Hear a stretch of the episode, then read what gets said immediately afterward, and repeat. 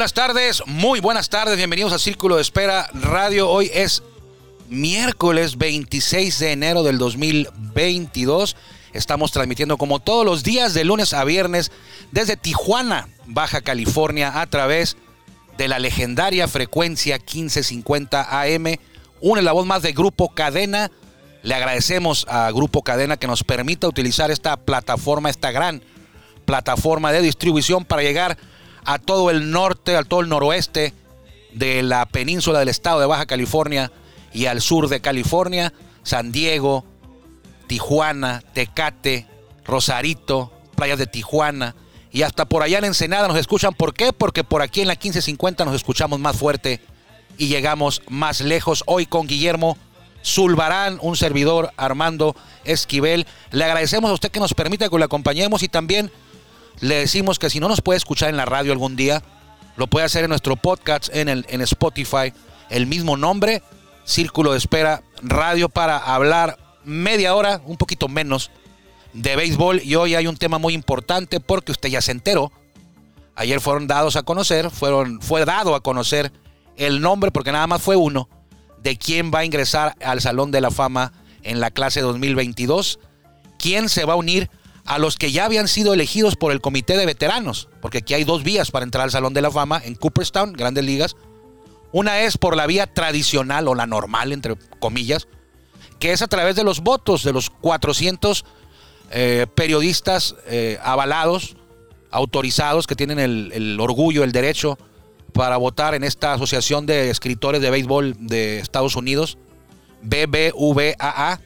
Ellos votan cada año de acuerdo a una boleta que se les proporciona y ahí eligen a quienes van a ingresar al Salón de la Fama. Y la otra vía es el comité de veteranos, es decir, si usted es un jugador mm, como Fernando Valenzuela que no estuvo a lo mejor eh, no, no, no, no, fue, no tuvo los votos necesarios para ingresar al Salón de la Fama por la vía tradicional, lo puede hacer años después a través de un comité de veteranos. Eh, el de veteranos, el de, el de la era moderna, el del béisbol actual, hay como cuatro o cinco comités, se reúnen una vez cada tres años, algunos una vez cada cinco años, algunos una vez cada diez años, de acuerdo, depende de la época, y eligen a alguno. Bueno, en este comité de veteranos ingresaron seis, entre ellos Jim Catt, Tony Oliva, Mini Miñoso, Gil Hodges, y a ellos se les va a anexar ahora David Ortiz. Va a estar en el Salón de la Fama en julio 24, creo que es la ceremonia, ahí en Cooperstown, New York. Vamos con la mejor voz para que nos dé entrada la mejor voz de un estadio de béisbol en México. Me refiero a la de mi buen amigo Jorge Niebla, el Caifán. Él es todos los días el encargado de abrir la puerta de este espacio. Bienvenidos.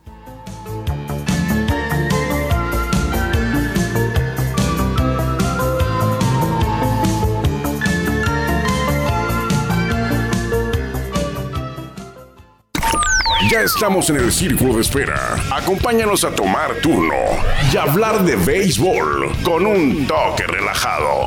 Aquí empieza Círculo de Espera. De espera.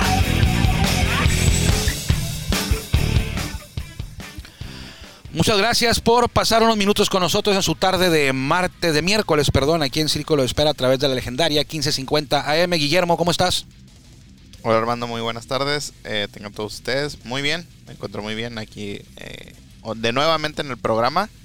Eh, nuestro compañero Juan Vega está en otras este, responsabilidades. Responsabilidades y no, no, no pudo acompañarte el día de hoy, pero aquí andamos de, de, de pinch runner. De pinch runner.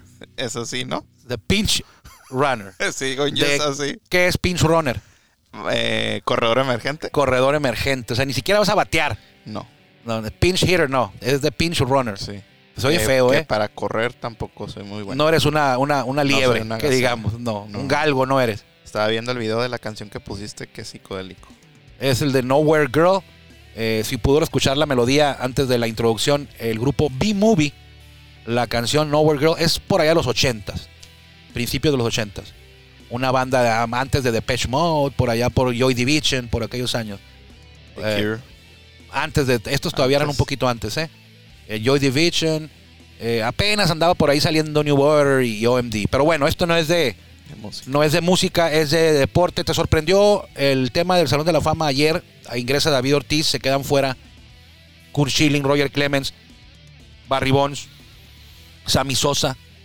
Y lo- el tema con ellos es que estaban en su última oportunidad, en su décimo año. Solamente puedes estar 10 años en la boleta. Si no ingresas, te retiran. También puedes estar un año y te retiran. Si, si obtienes menos del 5% Sí. de los votos. Para ingresar al Salón de la Fama, el 75% de los 400 y pico que votan tienen que decir que sí mereces estar ahí. Elegirte. El 75%. Solamente emiten cinco votos, ¿no? ¿O cuántos votos? Creo que 10, puedes poner Diez. hasta 10. Elegir hasta 10. O pues, si quieres, no eliges a ni uno. El año pasado no, no ingresó nadie. Y hay colegas de periodistas que en ocasiones regresan su boleta en blanco porque para ellos nadie, nadie merece estar en el Salón de la Fama. Eh, también, pues qué mal, ¿no? O sea, pero bueno, hay ocasiones que, que no merece nadie. El año pasado nadie entró. Entonces, bueno, ingresa David Ortiz. Obtuvo el 77.9% de los votos apenas. Poquito arriba del 75%. Lo hace Ortiz en su primera oportunidad, en su primer año. Otro que estaba en su primer año era Alex Rodríguez. No le fue muy bien, obtuvo por ahí del 30%. David Ortiz es el nuevo elegido. Todavía no ingresa porque eso va a ser hasta julio, ahí en Cooperstown, pero nada que reclamar. Sus números son de Salón de la Fama. Tres series mundiales ganadas, 10 juegos de estrellas, 7 bats de plata. En una ocasión ganó el premio, ganó el derby de cuadrangulares. Me llama la atención que nunca fue el MVP. Es decir, en, ninguno de sus 20 años fue considerado como el mejor jugador. En ninguno de sus 20 años. Su WAR es de 55.3, no es, no es malo, pero no es, no es un WAR para un salón de la fama, el de 55.3. Pero aquí tiene mucho que ver también, porque el WAR contempla todos los, los, todo el juego en conjunto. Y como David Ortiz era, fue bateador designado, afecta mucho su WAR que no se haya desempeñado a la defensiva. Jugando defensiva, sube tu WAR. Y él solamente era bateador designado. Aparte no corría mucho, eh, pues no defendía porque era bateador designado. Muchas cuestiones que no le sumaban, que no le sumaban más a su WAR, porque el WAR es acumulador. El WAR se va sumando cada año. El 2010 a lo mejor Ortiz tuvo un WAR de 8 o de 5. Pero si hubiera estado a la defensiva, a lo mejor ese WAR de 5 hubiera sido de 6 y medio, de 7. Y se va sumando cada año. Y la suma total de su WAR fue 55.3. Por ejemplo, el de Scott Rowland, que se quedó con el 63% de los votos, no ingresó. El WAR de Rowland es de 77 y algo. Es decir, como 20 puntos más que el de David Ortiz. Pero a legua, si a usted le preguntan a tope de cabeza quién es mejor o quién fue mejor, creo que hubiera dicho David Ortiz. A pesar de que el WAR de Rowland signifique que aportó más a triunfos de su equipo que los que pudo aportar David Ortiz. El WAR es Wins Above Replacement. ¿Cuántos triunfos te da un jugador sobre, un, sobre algún pelotero promedio? ¿Cuántos triunfos significó David Ortiz en su carrera? Más que un jugador promedio, 55 victorias más.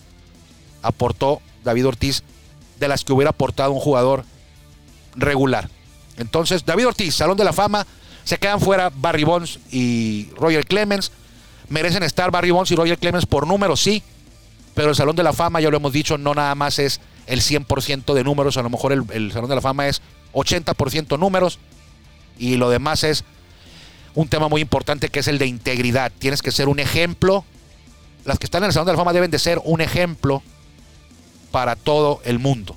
No es ser un jugador excepcional, no, no es ser un gran jugador nada más. Tienes que ser un jugador fuera de serie excepcional y ser un ejemplo, tu carrera, tu vida, ser un ejemplo dentro y fuera del diamante para la sociedad en general. Algo creo yo que no cumplen con ese requisito quienes no ingresaron en esta oportunidad y que ya no lo van a poder hacer por esta vía, Roger Clemens, Kurt Schilling, Barry Bonds, Sammy Sosa. Entonces así quedó. Estás tomando la palabra, Memo. ¿Qué pasó? Ah, es que estoy aquí. Ahorita vamos a tener un, un invitado. Un invitado. Sí, un, un invitado. Que, Eh. te, que te va a contar una anécdota que tuvo con David Ortiz. ¿Quién es? Nuestro compañero Alexandra Suárez. Alexander Azuaga, lo tienes ahí en la, en la... Sí, ahorita, ahorita me va a avisar cuando, cuando ya esté listo. Eh, estuve viendo los premios aquí justamente en el estudio cuando el día de ayer nos, nos quedamos aquí viendo. Estaba viendo también como... O sea, en- en la- dejaste de ver a esos tipos jugar Claro. Minecraft Sí, para ponerte a ver sí. Estaba, Ay, estaba- pues estaban los dos. Estaban los dos. Diosito Pero le estaba santo. prestando atención a lo del Al Salón de la Fama. Porque también parte de quería ver como la parte audiovisual, los gráficos, Ujú. los videos. ¿Viste y- el video, el previo? Sí. Qué bueno, ¿no? Y deja Es- tú el video. Eh, es, Lo que hace el texto de Tom Verducci, el, el- la voz en off que estaba en ese, en ese video, previo al anuncio, eh, la voz, lo que dijo, cómo levanta el video. Yo en un momento hasta, hasta perdí, perdí las imágenes sí. por estar escuchando lo, lo- lo que decía Tom Verducci en ese texto de introducción. Y deja bien en claro, ahorita, ahorita continúas Guillermo, dejó bien en claro ahí cuando dijo, el Salón de la Fama es para alguien ejemplar, lo que acabo de decir yo. Puedes tener tus puedes tener, eh, habló- tocó el tema de los esteroides, de las sustancias prohibidas. Y dis- dijo en el tema de Bonds y Clemens, dice, tuviste tus números, tienes tu récord, tuviste tu fama, tuviste tu gloria, tuviste tu dinero, tuviste tu reconocimiento entre Bonds y Clemens, pero no, no vas a poder tener, eh, no vas a poder tener el Salón de la Sí. Fama, porque no nada más es tu rendimiento ahí. Y los señores hicieron trampa, sí. hicieron trampa. Un año, dos años, tres años, cuatro años, no sé cuántos cuadrangulares de Bonds hayan sido haciendo trampa, o cuántos triunfos o Cy Youngs de Clemens hayan sido haciendo trampa. Y no me digan que estaba permitido. O sea, no, me salga usted No, de que todos lo hacían, no es cierto. Sí, ellos sabían que te iban Sí. a dar una ventaja. Y, y lo hacían Lo escondidas. O sea, si hubiera estado permitido, lo hubieran hecho al aire libre, en el clubhouse, enfrente de todos. No. Sabían que estaba mal y lo hacían escondidas. Tan sabían, tan sabían que estaba mal, que cuando les preguntaban, lo negaban. Sí. O sea, si hubiera sido algo normal, permitido, generalizado de todos, sí, pues todos lo hacen. Es que no lo hacían todos. Ahora nos han vendido eso de que todos lo hacían. No. Yo Morgan dijo, antes de morir, claro, pues si hubiera muerto no lo pudo haber dicho, ¿no? No merece estar en el Salón de la Fama alguien que, alguien que usó sustancias prohibidas. Era una ventaja que tomaban sobre los que no lo usaban. Y no eran todos. El libro de Doug Glanville, el libro de Willie Randolph, mencionan ese tema y dicen, cada quien tuvimos la opción de decidir si lo hacíamos o no. Sí. La mayoría decidimos que no. Y qué injusto ahora, porque ves todo lo que se hizo, lo que, lo que pudieron hacer quienes lo usaban, algunos de quienes lo usaban, porque no todos, hubo quien lo usaba y no bateaba nada también. Pero sí fue una ventaja eh, injusta, una ventaja que no, que no, que no era, que no era justa, pues, al hacer uso de todo esto. Pero bueno, van a entrar, ¿eh? Antes de que entre su van a entrar al Salón de la Fama. Ah, pa- Bonds para- y, y Clemens van a entrar. Pero aquí el tema es que la prensa, los periodistas que no les dieron el ingreso, no les abrieron la puerta, dijeron, bueno, ¿quién toleró esto? ¿Quién fomentó esto? Grandes ligas. Ah, bueno, que Grandes Ligas los meta. Luego, en los veteranos. Nosotros no lo vamos a meter. Oye, para, para complementar mi comentario, lo impresionante que es los videos que hacen grandes ligas. He visto bastantes producciones, no digo que muchas, he visto bastantes producciones de, de videos de este tipo en, en tanto fútbol, americano, soccer, béisbol, um, los, los, los básquetbol, los deportes más populares. Y la verdad me impresiona mucho la producción que hacen de videos las grandes ligas eh, como, como tal, Sí. MLB. No, no están de, de grandes Otro ligas. nivel, a grandes otro nivel. Pero otro también Memo toma en cuenta que ese video que viste ayer, que te hizo muy bueno, estaba muy bueno. Yo, en- yo, en, mi, yo en mi área nivel. Sí. destaco el, el escrito, el, Sí. el texto que leyeron, que, leyó, que se leyó en la voz en off ahí. Pero no lo hicieron dos horas antes, ¿eh? No, ya tienen razón. o sea, ese video lo hicieron eh, pues, en noviembre, ya lo estaban planeando. Sí, no, más. O más. O sea, ese video ya se estaba planeando desde, desde hace muchos meses. Sí. Y eh, lo tenían listo como en noviembre. Y lo revisaron. Las y le movieron. Y le cambió. O sea, lo que tú viste ahí, esos tres minutos que, que- que vimos ayer en la intro, antes de la- del anuncio, fue un video que, que Sí, ya tiene razón. tenía rato. O sea, no, no es como los de la Serie Mundial, que espérate, hay que hacer el video, espérate, deja ver quién gana. Sí. Ya ganaron los Bravos, van a la Serie Mundial. El video para mañana, eso es otra cosa. Y también les quedan muy bien. Muy bien. Pero estos, no, hombre, te ponían imágenes de. de- Sí. No es de que, no, a, a ver, quiero aquella imagen, no está. Ah, no, pues mete esta. No, ahí tenían tiempo y lo hicieron de acuerdo exactamente a lo que tenían pensado. Y el texto es una joya. Sí, el almacén de imágenes es muy vasto. Ya está en la línea nuestro compañero Alexander Azuaje. ¡Ay, mis hijos! ¿Ya llegó? ¡Ay, mis hijos! Bienvenido a tu Qué casa. trae todavía, ¿no? Bi- Bienvenido a tu casa. A mí, la verdad, eh, eh, a mí, la verdad, Alexander Azuaje es eh, voz oficial de los Toros de Tijuana y es voz en Sky de le toca la plaza de Charros de Jalisco y en la novena entrada cuando ya iba a ganar Charros, a mí se me hizo ingenioso y me dio mucha risa. De repente gritó Alexander Azuaje, ¡ay, mis hijos! Y hubo gente, aficionados sobre todo, eh, de Culiacán, que pues estaban perdiendo por ahí de 8-1, pues lo tomaron por otro lado y, este, se molestaron, se sintieron agredidos, eh, pero bueno, eh, yo que lo escuché, no lo vi por ahí, se me hizo ingenioso, se me hizo algo, algo- una viveza del, del- del- del locutor, del, la- el que llevaba la crónica, se me hizo una viveza y me dio, me dio, me dio, me dio risa y me gustó mucho. Mira, dije, yo lo que dije, mira, sacó otra frase que pudiera ser icónica con el paso de los, de los días, años, y se volvió icónica luego, luego. Porque hubo quien la agarró por otro Bueno, lado. Hubo, hubo dos, hubo dos. La, el de se les acabó la suerte Sí, y esa. sí, Eh, sí, sí. Fueron dos frases, fueron dos frases bien planeadas. Algún día ojalá alguien me pregunte si fueron bien planeadas. Eh, hoy hay que entender que, el- que, que las tendencias en redes sociales están marcando muchas cosas, ¿no? Y dentro del béisbol nacional hemos perdido e- ese, ese sentido de rivalidad, de, de, de picarse unos con otros y la gente de verdad tiene demasiada solemnidad en el béisbol. Mucha solemnidad. Entonces, utilizar ese tipo de cosas son argumentos que te pueden sacar una risa o, o una molestia, porque a muchos se Sí. molestaron. De hecho, hasta amigos míos, amigos que considero mis amigos, están enojados conmigo por eso.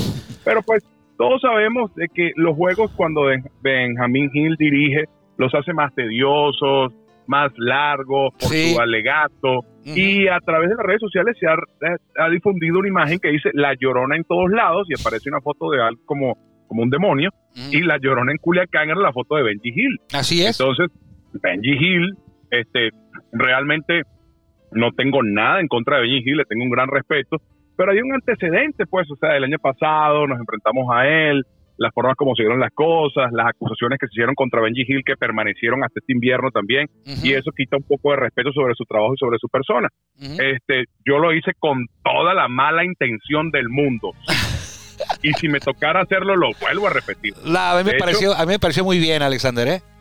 De hecho, lo volvería a hacer porque, pues sí, o sea, sí, y además también molesta a una persona que todo el tiempo esté como queriendo decirle a todo el mundo, ustedes están mal, yo soy el único que está bien. Así es. Yo soy el único que sé, ustedes no saben. Yo soy el único que puedo, ustedes no pueden. Sí, porque, usted, porque yo estuve en grandes ligas y ustedes no. Ajá. Ándale, o sea, por ahí, pero, ¿no? pero sí, también, o sea, lo que pasa es que hay muchas cosas que desconocen los aficionados y que uno Sí. sabe que tampoco las puede ventilar todas, ¿no? Pero, pero ¿dónde queda esto? Porque el argumento principal de quienes atacaban esa frase, de quienes te, te tiraron ahí en redes, era de que estabas dejando a un lado el tema de que el profesionalismo del, del cronista, un cronista debe de ser, no debe de ser localista, debe de ser Lo siempre debe- imparcial. lo que debe la gente es dejar de ser tan ardida. Es lo que debe la gente dejar de ser. Porque al final de cuentas, si nosotros perdemos en cualquier ámbito, hay que aceptar la derrota. El que gana Si goza, ganas, ¿no? Tienes que aceptar que los otros te gocen. Sí. Así de simple. O sea, la el mayor porcentaje de gente que escucha tu- tus transmisiones, eh, las que haces tú ahí en, en- en Guadalajara, es aficionado de charros. Eso también hay que tomar en Mm, cuenta. Podríamos decir que sí. Sí. Sin embargo, tú, tú me conoces bien y aun cuando tengo la camiseta de los toros tatuada en la piel y, y estoy súper eh, casado con la organización, nunca dejamos de ser objetivos. Claro, claro. Si te están ganando, te están ganando. Por ejemplo, Si tú, lo al- están al- haciendo bien, lo están haciendo bien los contrarios, aunque a ti te duela. tú tienes una frase Ay. que es con las maletas en la puerta. Es famosa. Así es. Tú la usas cuando estás con toros, cuando un rival conecta cuadrangular. También, ¿no? Siempre. Sí, o sea, Y- es, es para los dos. No con la misma entonación ni con el mismo furor que lo hayan hecho los toros. Pero en el invierno lo hago con el mismo furor, sean los mayos, sean los tomateros, sean los yaquis, sean los naranjeros, los águilas de Mexicali, los venados de Mazatlán, los sultanes de Monterrey. El que pegue jonrón, algodoneros de WhatsApp, el que sea, en la plaza que sea que a mí me toque narrar, lo voy a narrar con la misma efusividad como si lo hubiese pegado el equipo de casa. Y ¿Por qué? ahora, Porque con Sky yo tengo un contrato que dentro de los lineamientos que pone Sky te exige ser una persona lo más imparcial posible. Muchos de mis compañeros no los cumplen y lo sabemos, pero gracias a Dios todos los años que yo he tenido la oportunidad de trabajar en la Liga Arco Mexicana del Pacífico, la Liga Mexicana del Pacífico, para no decir marca, este, me ha dado la oportunidad de ganarme el respeto de la gente por eso, porque lo igual que pasa para un lado, me lo gozo como si pasa para el lado contrario. Tú tienes, Entonces, tú tienes tu lugar bien ganado, eso ya no nos queda ninguna duda a lo largo de tantos años de carrera, lo has hecho muy bien. Prueba de ello es que eh, vas a seguir diciendo, hay mis hijos o con las maletas en la puerta, ahora en la serie del Caribe, ¿no? Porque creo, eh, quiero, quiero que tú me lo confirmes, eh, te va a tocar el privilegio de narrar otra vez la serie del Caribe que arranca pasado mañana, ¿es correcto? Es correcto, y es la primera vez, gracias a Dios. Ah, la primera. Pues felicidades No, entonces, eh, mi pana, Sí, porque, felicidades. No, es que me han tocado dos, pero en vivo. Me tocó la del 2003 en Hermosillo. En el estadio y la del año pasado en Mazatlán. Pero esas dos tuvieron como escenario, pues, plazas de la Liga Mexicana del Pacífico, Ah, ok. ¿ok? El- ahora será la primera vez que me invitan a hacerlo en estudio. No me había tocado. Y hablaba con mi esposa ayer, fíjate, precisamente de eso. Mucha gente quizás lo desconoce, ¿no? Pero el año pasado a nosotros nos tocó mucho hacer juegos desde estudio. Y creo que ahí, pues, Dios sabe por qué hace las cosas en los momentos precisos. Eh, me tocó un poco más de experiencia, ¿no? En ese, en ese arte que no es tan fácil, porque no es lo mismo estar en el estadio donde tienes múltiples cosas con las que puedes rellenar tu transmisión, a estar desde ver a un aficionado en, una, en una grada, de que algo que pasó con un foul, lo que sea, a estar en, una en un estudio donde lo único que tienes es la señal de televisión que te llega. Entonces es un poquito más complicado, pero verdad que estoy muy agradecido eh, con, con Dios principalmente y con todo lo que ha pasado a lo largo de mi carrera dentro de- desde que llegué a México, porque lo que soy como narrador, lo que soy como profesional, se lo debo a este país que me ha dado la oportunidad de llegar hasta donde he llegado y lo poquito que haya hecho, lo mucho que haya hecho, todo ha sido en México. Así que de verdad estoy súper contento, bendecido por, por esta oportunidad y pues a partir de mañana que nos vamos, el jueves estaremos ya, a ver, ¿qué día es hoy? Miércoles. Miércoles. ¿Qué día estoy? El Miércoles. viernes está arrancando la serie del Caribe. Tuve bueno el festejo entonces. Oye, nos quedan Sí, dos minutos. Producción, bueno, la verdad. producción te metió al, al programa muy tarde. Nos queda un minuto y medio. Y quiero que me platiques la anécdota que tuviste muy cercana con David Ortiz, que ayer eh, ya se confirmó que va a estar en el Salón de la Fama. Platícanos en un minuto y medio, mi pana, la anécdota esa con David Ortiz aquí en el estadio Qualcomm. poquito más. No, Qualcomm no, en el nuestro Petco. buen, nuestro buen amigo David Ortiz, el homeboy, como nos conocemos, como nos, nos saludamos cuando nos vemos. Tuve la oportunidad de entrevistarlo en su última visita a San Diego. Eh, iba con, con Fernando Esquer y pues ya ves esa, esa señalización que siempre nos hacen cuando vamos a entrevistar allá. Apaguen el micrófono, que no se vaya a gastar la pila. Pues nosotros fuimos y nos sentamos con David Ortiz y una plática increíble la que tuvimos con David, increíble en el dogout de visitantes. Genial, cuando nos dimos cuenta que el audio no, no nunca habíamos prendido el micrófono. Se dieron Pues, cuenta, de verdad, pero se dieron cuenta, muy- pero después, ¿no? Nos dimos cuenta después que terminó la entrevista cuando la queríamos revisar. Ahí mismo. Ahí mismo. Y ya ni cómo decirle al Big Papi, oye, pues otra Pues, vez, ¿no? Otra vez. Habíamos hablado, Armando, Sí, como Memo, 15, habíamos 20 hablado minutos. como 10 minutos con él. Sí. Uy, es rarísimo que David Ortiz te dé una entrevista así en, la, en, el, da- en, el, en el dugout de 10 minutos, ¿eh? No hablamos de todo, de muchas cosas, de la firma de los prospectos. De... No, no, no, no, no. No tienes ni idea. La conversación fue genial. Pero sin audio solo quedó en el recuerdo para nosotros. Ni modo, mi pana, te agradecemos mucho. ¿Qué te parece si nos conectamos a ver si mañana un poquito con más tiempo o pasado? Mañana antes- voy a estar viajando, probablemente a esta hora, a Ciudad de México, pero... Pasado. eh, Bueno, pasado, te mandamos un mensajito para ponernos de acuerdo y, y hablar un poquito más de lo que fue este año de, de- contigo en el Pacífico, de lo que se viene para los toros con ese torneo interliga de pretemporada, que nos des tus impresiones al respecto, porque ahorita ya, entras, ya entramos tarde contigo y se nos está acabando el tiempo. Nos vamos, mi pana, que estés muy bien. Muchísimas gracias por tomarme en cuenta y saludos a toda la afición de los toros de Tijuana. Y como siempre aquí estamos, al pie del cañón. Ay, mis hijos, vámonos, que ya nos vieron, quédese con los pájaros picantes aquí en la 1550. Le agradecemos mucho que nos haya permitido que lo acompañáramos hoy, si Dios quiere. Y si usted también así, así lo decide, nos encontraremos mañana aquí en Círculo de Espera. Mañana ya jueves. Cuídense mucho, que le vaya bien. Gracias por acompañarnos en el Círculo de Espera. Nos escuchamos próximamente. Círculo de Espera.